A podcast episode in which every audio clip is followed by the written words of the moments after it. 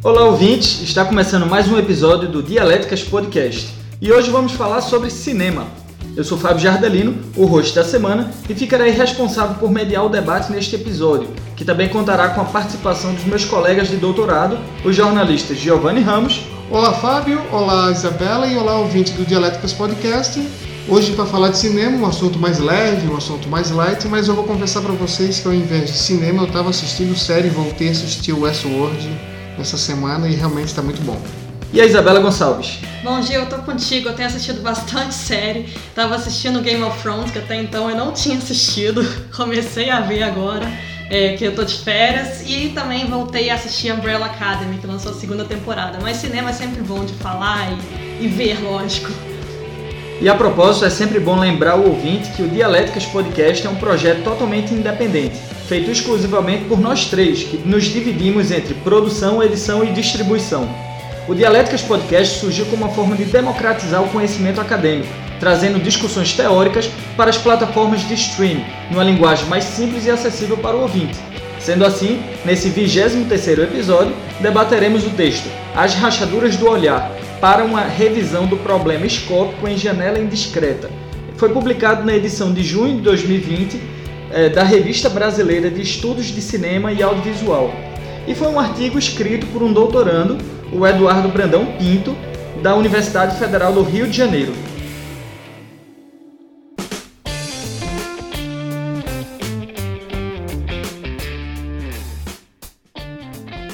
Tese. Bom, eu queria começar falando que eu sou um grande fã do Hitchcock. Inclusive, eh, foi, ele foi tema da minha dissertação da pós-graduação em cinema que eu fiz pela Universidade Católica de Pernambuco. Na verdade, não é ele especificamente, mas o filme Psicose. Mas, claro, o Janela Indiscreta também é um grande filme e é um dos filmes é, considerado uma das obras-primas dele também, junto com é, Pássaros, é, Birds, né? E o Psicose. E o Corpo que Cai, né? Que é em inglês o Vértigo. É, é um, esse filme especificamente, Janela Indiscreta, ele é um marco do cinema é, e ele é considerado um dos melhores filmes, está dentro da lista aí de 100 melhores filmes do American Film Institute. Uh, é muito interessante porque a construção do personagem é, do Jeffrey, interpretado por James Stewart, ele é, na verdade, é um retrato de uma geração curiosa, né, mas limitada pela própria tecnologia. É, na época que o filme foi lançado, em 1954, o mundo externo ele era meio que acessível apenas ou pelo próprio olho da pessoa ou pela tela do cinema. Assim, o mundo é, você não tinha um celular, você não tinha é, a, a, possibilidade que a gente tem hoje, por exemplo, de um Google Street View, que você está em qualquer lugar do mundo com aquilo ali. E aí, o que é que o Hitchcock faz? Ele faz exatamente um personagem que tem lá a sua perna quebrada e está em casa, entediado, lendo livros, jornais, que também é uma forma de chegar nessas outras culturas, mas aí ele acaba vendo uh, a vizinhança dele como uma tela de cinema. E esse artigo ele aborda exatamente isso. O olhar que o personagem, o Jeffrey, tem como telespectador do que está acontecendo no mundo externo. Mas a gente vai deixar para discutir isso mais, mais para frente na parte da antítese. E agora, Giovanni, o que, é que você achou? Interessante, Fábio. Eu já tinha assistido esse filme há bastante tempo, inclusive, mas eu não sabia que esse filme tinha sido um marco. Eu sabia que ele era muito bom e tal, mas que ele tinha sido o primeiro a contar a história apenas sobre o ponto de vista de um personagem. Isso é uma coisa que eu não sabia e que a gente vê tão comum hoje no cinema, mas ele foi, foi inovador, foi vanguarda com isso. E outra coisa que eu achei interessante do artigo é como ele, na verdade, ele cita outros autores que já tinham feito a divisão dos três mundos, né? Que é o, o espaço público, é aquele mundo que é a área pública dos prédios, onde todo mundo vê, é público, todo mundo está sabendo. Aquilo que o cara está assistindo, né? Que é a janela de um de uma dos vizinhos e a mente do cara criou um terceiro mundo, né? Criou esse cenário onde ele acaba achando que o vizinho dele é um criminoso. Eu não vou entrar muitos detalhes do filme, mas enfim, tem toda essa questão do personagem, como não é só um personagem ter ficado paranoico, mas tem esses três mundos: o mundo do, do, do que é privado, do que é público e o, do que é imaginário. Que esse é um ponto bastante interessante. Então, Se alguém que está ouvindo esse episódio não viu esse filme, por favor, assistam, é realmente interessante. Esse é um filme que também chamou muita atenção por ter sido gravado todo num estúdio só, foi montado o espaço onde ficavam os prédios, né, a área em comum, isso foi montado num espaço só, uma forma muito diferente de fazer o filme, isso também impressionou.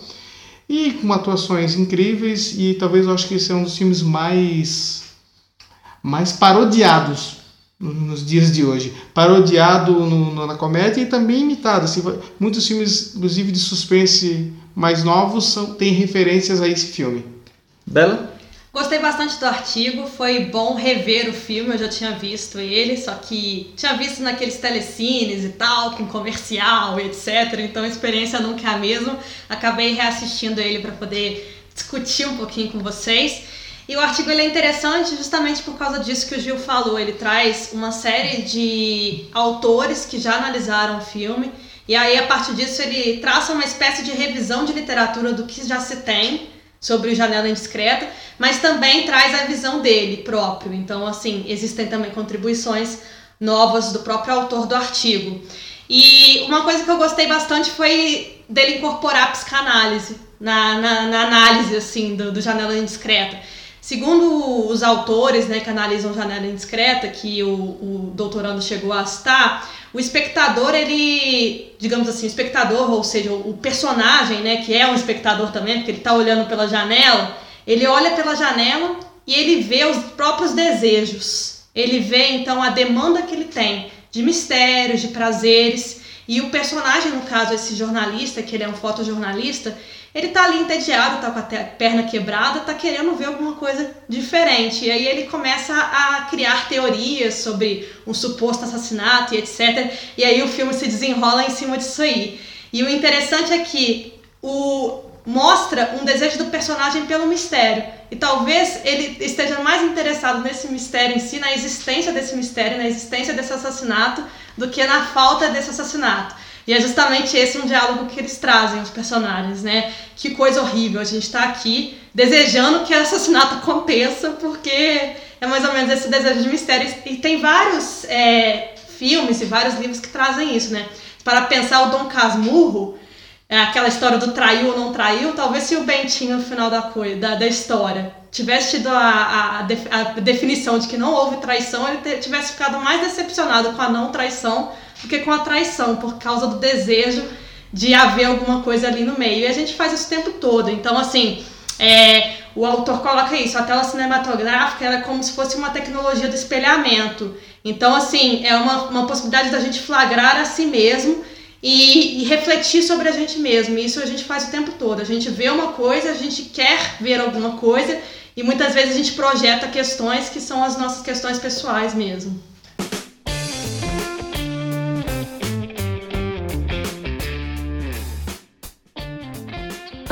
Antítese. Agora uma pergunta bem simples aqui, vai para os dois. Gostaram ou não gostaram do filme?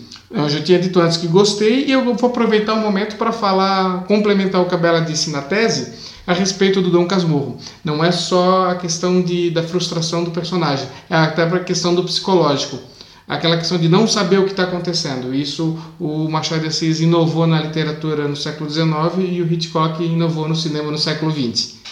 Eu gostei bastante do filme, eu acho ele muito interessante, até a questão do plano mesmo da câmera. Que a câmera vai acompanhando o olhar do personagem, foi isso que, que, que é o inovador, digamos assim. Mas é justamente isso que é interessante, vai indo de janela em janela uhum. e você vai vendo só aquilo que é possível ver pela janela. Então, às vezes, tem uma parede aí entre os cômodos, você não sabe o que está acontecendo naquela parede. E isso é colocado, inclusive, né, no filme. Em alguns momentos aparece lá o personagem entre as paredes e aí o, o Jeff, que tá assistindo a cena, não sabe o que tá acontecendo entre as paredes e fica aquela expectativa. E é onde de... entra a imaginação dele aí, né? Exatamente. Ele começa a viajar e querer saber o que é que tá acontecendo ali. Essa aí é o narrador onisciente, né? Também. Passa a ser a história narrada apenas pela visão de um único personagem. E, e, foi exatamente isso que você tinha falado, né? O Hitchcock ele traz essa, essa inovação no cinema.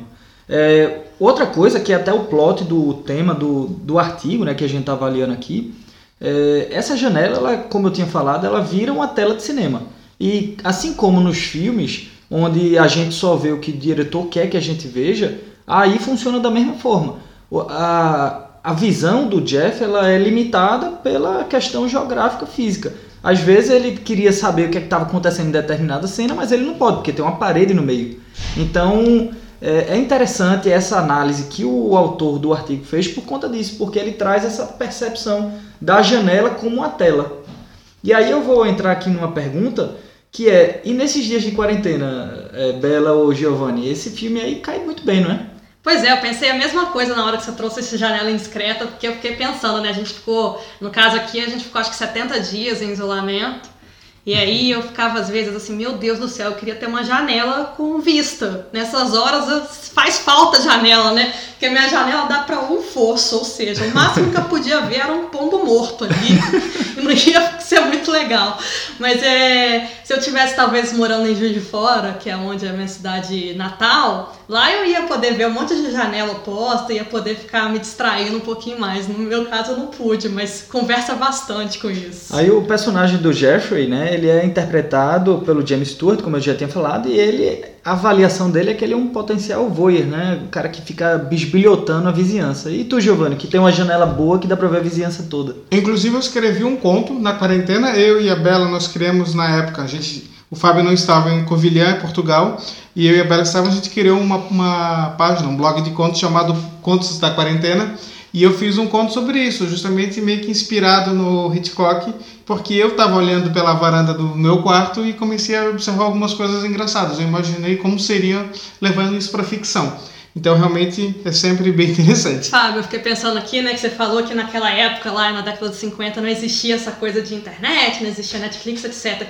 Hoje, talvez a nossa janela seja justamente a tela do smartphone. A gente fica olhando o Instagram, os stories dos outros, se torna a janela. E é engraçado, né? Porque na, quando você pensa na janela em si, você não consegue esconder o dia a dia, né? Talvez como uma cortina, né? Uhum. Mas no story você projeta aquilo que você quer que o outro veja. Na janela você não consegue fazer isso. Você projeta aquela vida idealizada que você quer passar para os outros, não é isso? Uhum. Sim, e o Instagram agora funciona uma coisa bem interessante. Como seria uma versão moderna do Janela Indiscreta a partir do, do Insta, né? O cara começa a imaginar as coisas somente porque ele está vendo na, na timeline. Uhum. E as lives, né? A quantidade as de lives. lives foram a janela indiscreta, da, porque a quantidade de live que pipocou, não conseguia mais, não aguentava mais convite de live aí. Tanto é aí o, o ouvinte que está escutando, tem um novo meme no Brasil, né? Que é o Gustavo Lima, né? Os pais chegam pro filho e dizem, vou chamar o Gustavo Lima, e o pirra começa a chorar. Isso virou meme por conta de tanta live que fizeram, tanta live que o Gustavo Lima virou parâmetro do homem do saco aquele homem da nossa, nossa infância. O problema é que no caso das lives a janela não é tão discreta assim, né? Pois é. Mas voltando aqui para o artigo, uh, o autor ele comenta a seguinte frase: uh, O objetivo de Jeff não é a solução do mistério, mas obter a garantia de que haja um mistério. E aí isso faz sentido para vocês? Faz sim, eu acho que sim.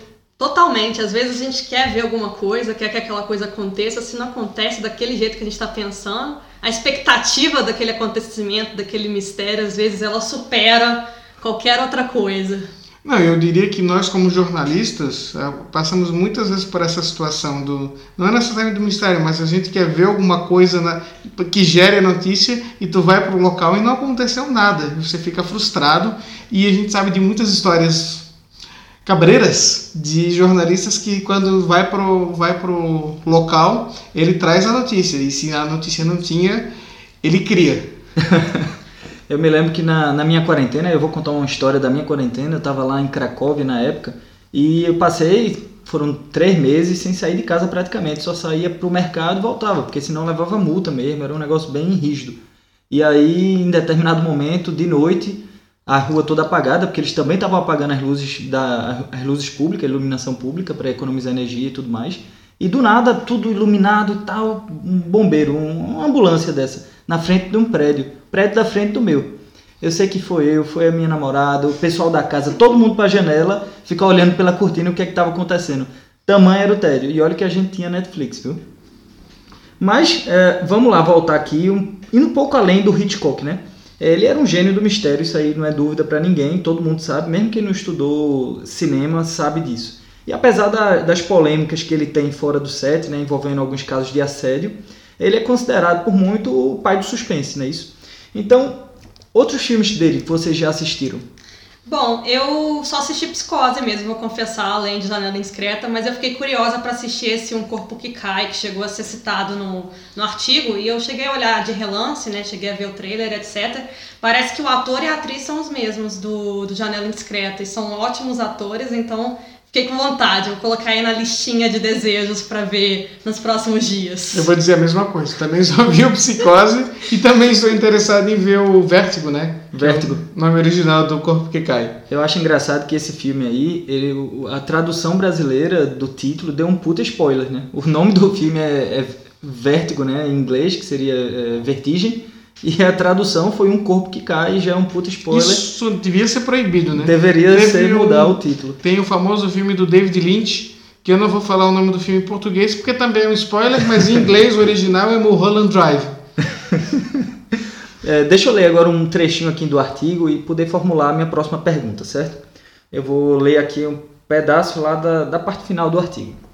Por mais que os apetrechos técnicos, como a luneta e a tela objetiva, permitam a Jeff a fechar o enquadramento, eles são limitados pelo quadro circunscrito da janela, não podendo nunca subir ou descer uma escada, mirar uma sombra no chuveiro, identificar mínimos indícios espalhados em objetos diminutos. E acima de tudo, jamais poderão ver o que o Toward vê com tantas vezes é, fizeram o olhar de câmera do Hitchcock é, em outros filmes que ele faz, certo?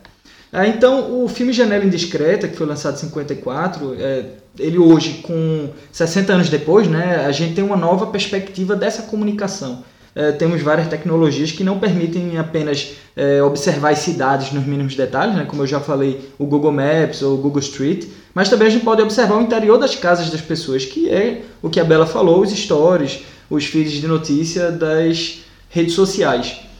Uh, então aqui vem minha pergunta: o que é que mudou do ponto de vista social de 54 para agora? A gente pode considerar que a nossa sociedade é uma sociedade voyeur? Acho que sim. Ué, Big Brother tá aí para mostrar isso, um, um, um, reality show que surgiu para mostrar o dia a dia de não sei quantas pessoas confinadas, acho que 24, né? Não sei, não sei exatamente não, o número de participantes. Sei. Mas enfim, é basicamente isso. O que é uma coisa mais chata do que confinar as pessoas numa casa e ficar observando? Teoricamente era para ser um tédio, mas virou aí um sucesso de audiência. Mostra o quanto a gente gosta de saber da vida alheia no final das contas. É, e eu acho que o mais bizarro do Big Brother é justamente porque eles não estão fazendo nada. Porque existem outros reality shows que também é exercício desse voyeurismo, mas é, são temáticos. Por exemplo, o Masterchef. Exato, pelo menos eles estão fazendo uma comida ali, né? Ou sei lá, a fazenda tá cuidando de uma galinha, né? Alguma coisa assim. Agora, o caso do Big Brother, não. Mas eu acho que, além do voyeurismo, o que nós temos de novidade agora é pelo parte da pessoa que está sendo assistida. Porque nós temos hoje a invasão de privacidade. Pessoa, todo mundo não quer apenas ver o que o outro está fazendo, mas as pessoas querem se mostrar. Então eu acho que isso também, se o Hitchcock tivesse nos dias atuais, ele estaria talvez tratando disso também. Porque não é só mais a questão de você querer saber o que os outros fazem. Agora as pessoas querem divulgar para todo mundo o que você está fazendo. E o Instagram é novamente para isso. Você, as pessoas vão lá e colocam nos stories ou mesmo no feed o que está comendo. Se a pessoa fez a comida, uma comida especial, faz até um sentido. Está mostrando o seu saber. trabalho. Agora, se a pessoa, por exemplo, está tomando uma cerveja, bota uma foto no stories. Ok. É uma cerveja que você nunca tomou antes? Não. É uma cerveja que você toma todo dia? Então por que, que você está colocando? É só para dizer o que você está fazendo no dia a dia, coisas banais, coisas simples. E isso virou produto, produto midiático. Por quê? Porque tem gente que gosta de ver isso. Então volta a história do voyeurismo. E aí os, os que são inteligentes, né, os influencers vendem isso, né? E certo? vendem caro, né? Exatamente. A gente vê hoje o, o sonho da criancinha hoje é virar youtuber. É, Foi não é mais ser jogador. Futebol, né? né? Não, mas a pessoa querer virar youtuber, ainda pelo menos ela tá famosa e ganha dinheiro. O que eu acho mais bizarro não é o youtuber, é o público do youtuber. Porque você está assistindo uma pessoa tomando uma vida normal, fazendo coisas banais. Você realmente acha isso interessante? Sim, as pessoas acham isso interessante. E as pessoas veem todos os stories né, de influencer. Agora a Gabriela Pugliese parece que voltou à vida agora como day trader. Fizeram. Teve até um Greg News sobre isso, sensacional. Exatamente. E aí ela. Eu lembro que uma vez eu fui ver o Instagram dela e era tipo assim. Era aquela barra de story infinita, assim, de minuto em minuto publicando a vida. E a pessoa assistindo aquilo. Quer dizer, é um pay-per-view individual. E detalhe, tem, tem um exemplo aqui pra gente, né? A, a gente tem um Instagram e aí você que está escutando, siga lá, arroba dialéticas. E as nossas postagens mais curtidas é quando é foto da gente, é coisa de bastidor, é porque o público quer ver isso, o público quer ver quem Gente. são. Gente, quem é a voz ali por trás, né? Quem é que tá fazendo, quem é que tá falando. É isso que o público quer. O público gosta de ver o bastidor, a fofoca, o mistério, né? E é por isso que as notícias agora, os noticiários estão explorando tanto isso, né? Os jornalistas estão cada vez mais é, se mostrando enquanto influencers justamente por isso, por causa do interesse pelos bastidores. Tem inclusive no New York Times, eu acho que tem uma newsletter que é só sobre isso também, só sobre como nasceram aquelas histórias, por exemplo. Sim, sim. Não, e a gente comentou sobre isso em outro episódio, né? A respeito do jornalista virar o influencer, virar youtuber. Todo mundo hoje parece que vai vir, tá virando youtuber. O professor tá virando youtuber. Com a, com a quarentena, os professores começaram a gravar, né? Começaram a fazer as aulas EAD, começaram a virar alguns celebridades. Alguns não gostam. Eu, por, por exemplo, odeio, mas é, é o futuro. Eu, eu gravei uma aula aí dessa daí de marketing digital. Foi interessante a experiência de ser uma professora youtuber para educação à distância. Não, é importante para nós utilizar essas ferramentas, mas eu acho que o que mais chama atenção foi o que foi comentado aqui, essa coisa das pessoas quererem ver o bastidor, o pessoal, querer conhecer a vida pessoal de quem não conhece. Isso para mim é uma coisa que ainda sou estranho. Numa outra questão desse filme que eu acho muito boa é a, a montagem do filme. Eu acho ela excelente. O Hitchcock ele era especialista nisso, né? É, vocês falaram que ainda não assistiram o filme, o filme do Hitchcock Pássaros, que é o Birds. Esse eu indico vocês assistirem até antes de O Corpo que Cai e o ouvinte também. Para mim é, sem sombra de dúvidas, o melhor filme eh, até do Hitchcock. Por quê? Porque é um filme é, que vai além. Ele vai além simplesmente daquele cenário, que é como o Giovanni até falou aqui, o, o Janela Indiscreta ele foi gravado dentro de um, de um estúdio, né? Então o Birds ele tem locações externas, é um filme bonito de se ver, a montagem dele, digamos que vai um pouco além do Janela Indiscreta. Então indico aí vocês esse, esse filme. O Birds, aliás, se eu for fazer uma outra indicação, essa vai ser um pouco mais curiosa. O, a banda Tequila Baby, banda de punk rock do Rio Grande do Sul, fez uma música chamada Sexo, Pássaros e Rock and Roll. E claramente o vocalista, ou sei lá quem fez a letra, assistiu o- esse filme Birds, mas deve ter assistido, digamos assim, sob efeito de entorpecentes, para ter feito aquela letra. Deixa a indicação aí, então, da música e do filme pro final de semana. Vai estar aí no link aí embaixo. ou Você entra lá no nosso site www.dialéticas.com e você vai encontrar todos esses links e o PDF dos artigos. Só pra gente fazer uma publicidadezinha aqui, né? Mas o que é que vocês acharam além disso, além do, dessa questão da janela, do- da janela teatral? Vocês já tinham visto algum filme que usasse isso? Que usasse o, o personagem principal como quase como um telespectador? Eu vi um que era uma paródia, como o Gil falou, tem um que chama Paranoia, um filme que é mais ou, ma- mais ou menos uma releitura mesmo, um adolescente que fica em casa vendo as coisas pela janela. E teve um episódio também, tem um, um seriado de TV que chama Castle, que eu gosto bastante, que é de mistério, assim, de, de assassinato, né? E aí tem um episódio também que eles fazem a releitura, que o Castle ele tá, tá com a perna quebrada e eles fazem uma brincadeira de, em relação a isso também. Não, eu vou então para fechar esse bloco da antítese fazer mais duas, duas recomendações, duas, dois comentários a respeito. Primeiro, o Nelson Rodrigues, ele falou muito sobre essa questão da, do voyeurismo, de observar. Inclusive ele tem uma frase que é maravilhosa, que ele disse que a televisão matou a janela. É boa, boa. Então eu acho que isso ali é bem interessante. E a outro é um filme de 99, que é na verdade de base inspirado em 1984, mas que fala muito bem sobre essa questão de voyeurismo, que é o Truman Show. Né?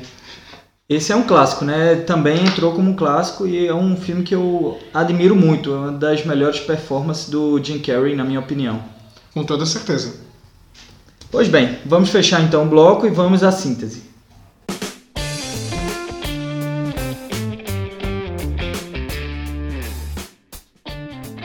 Síntese. Minha síntese é, vai ser muito curta, é basicamente reforçar o que a gente já falou aqui. O Hitchcock ele é um grande diretor, claro, ele tem os problemas dele na área externa, ele tem, teve vários casos de assédio contra atrizes que faziam parte dos filmes dele, é, entre outras coisas, né? Então fica aqui esse. É sempre bom a gente lembrar isso aí, certo? Mas é, ele é um grande diretor e um dos meus favoritos. Eu acho que depois do Stanley Kubrick, ele é o diretor que eu mais gosto. E aí, é, eu queria só lembrar que esse filme, O Janela Indiscreta, ele é um filme muito importante para o cinema. Ele está aí considerado na posição 44 dos 100 melhores filmes uh, pelo American uh, Film Institute. Então, isso já mostra a importância que ele tem. Ele traz algumas, algumas questões da narrativa nova para o cinema, inovou em alguns pontos, principalmente nessa perspectiva dele ser um telespectador. Ele é um, o, o personagem principal, ele, ele é um espectador do que está acontecendo. Então é como se fosse é, na cabeça dele, ele estivesse vendo um filme ali fora. Aquela janela, ela faz o, o ar de é, tela de cinema ou tela de teatro, talvez. Ele não quebra a, a quarta parede, ele não faz isso, mas ele traz é, alguns planos muito bonitos, é, apesar de ter sido feito dentro de um estúdio, mas ele traz uns cortes, uma montagem, como eu já falei. É um filme, sem, sem sombra de dúvidas, muito bom. E esse artigo uh, também foi um artigo muito interessante, que trouxe todo esse debate que a gente acabou de ter. Então, parabenizar aí ao autor do artigo. E é sempre bom deixar a indicação de outros filmes do Hitchcock, como que a gente já falou, Birds, ou o Vértigo, é, ou o próprio Psicose. Eu gostei bastante do artigo e eu acho que a janela, ela é uma coisa que seduz, na verdade, né? A gente talvez tenha se esquecido um pouco da, da janela por causa do, dessa coisa que o Gil falou da televisão ter matado a janela.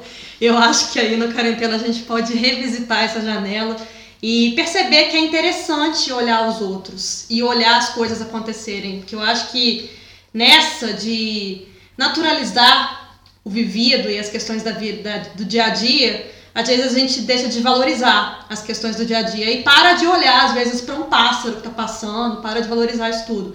Eu acho que no final das contas a quarentena serviu para a gente é, poder desacelerar um pouco e, e, e, voltar a valorizar essas pequenas coisas, né? O cachorro que está passando por a, pela janela, o vizinho que, que passa e dá um bom dia, tudo isso.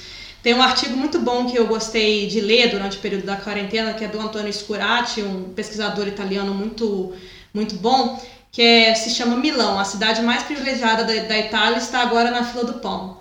E o Scurati, ele, ele olha pela janela e, e, e, traça toda uma reflexão sobre o momento da pandemia, sobre o momento da, que a Itália estava vivendo.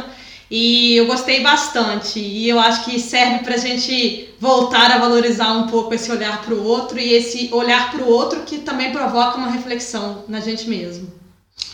O Nelson Rodrigues disse que a televisão matou a janela e o Instagram levou a janela para dentro do celular, né? ou para a internet.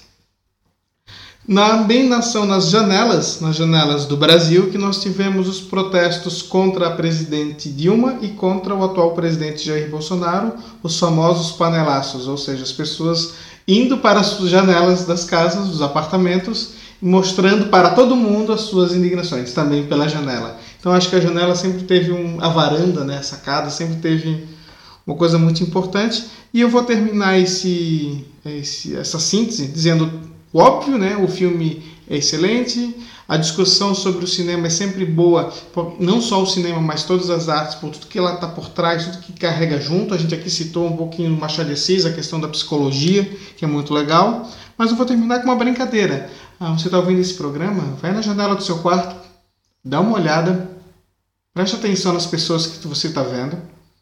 Agora tente imaginar o que, que elas estariam fazendo que você não sabe. Que história seria essa? Se você teve alguma ideia maluca no que eu falei, manda para nós pro podcast@dialéticas.com ou comenta nas nossas redes sociais. Seria isso.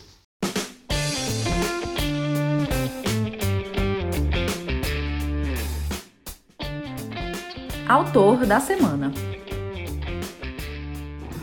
Oi, pessoal, eu sou Marcelo Travassos, sou publicitário de formação e também sou especialista em marketing e estudos cinematográficos.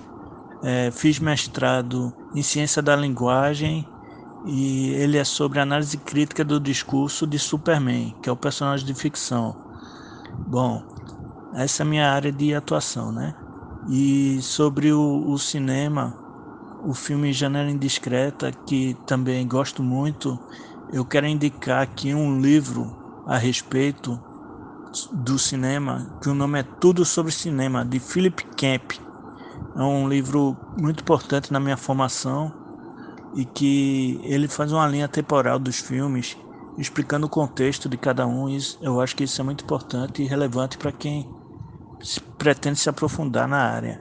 Então essa é minha dica de leitura, tá bom? Ok, abraço a todos. Obrigado, ouvinte Marcelo Travassos, meu colega de pós-graduação em cinema, pela sua participação e pela indicação do livro. Inclusive um livro muito bom que eu tenho. Ele é um livro super indicado para quem quer estudar e entender de cinema. E agora o programa vai chegando ao fim. Bela, sua despedida. Tchau, ouvintes. Tchau, tchau, Gil e Fábio. Eu espero que vocês tenham gostado e já estou ansiosa para o próximo debate. Vamos ver que, que tema vai ser que, no, que nos vai aguardar, né? E na próxima semana a mediação será do Giovanni Ramos, ele que vai escolher o artigo, né? Então, Gil, qual que a gente vai debater na semana que vem? Eu quero dizer ao ouvinte que os dois amigos meus aqui do podcast realmente não sabem, porque eu já tinha passado para eles há duas semanas esse artigo, mas eles esqueceram. Então eles agora me perguntaram, Giovanni, qual é o artigo da próxima semana? Eu falei, espera o programa então. Mas vamos lá. Hoje, já que falamos hoje de cinema, vamos falar agora de literatura para continuar nas artes. O nome do artigo chama-se Práticas Informacionais de Blogueiros Literários escrito pelos pesquisadores brasileiros Jéssica Patrícia Silva de Sá e Carlos Alberto Ávila Araújo, ambos da Universidade Federal de Minas Gerais. Lembramos que estamos presentes em todos os tocadores de podcast. No nosso site dialéticas.com você também encontrará todos os episódios completos e os links para tudo que foi recomendado ou debatido durante os nossos episódios, assim como os PDFs dos artigos que foram comentados. Se você gostou desse episódio, passe adiante e divulgue para os seus amigos. Então é importante que você assine o nosso programa no seu tocador favorito e nos siga nas redes sociais, sempre através do arroba Dialéticas, no Instagram e no Twitter. E até semana que vem.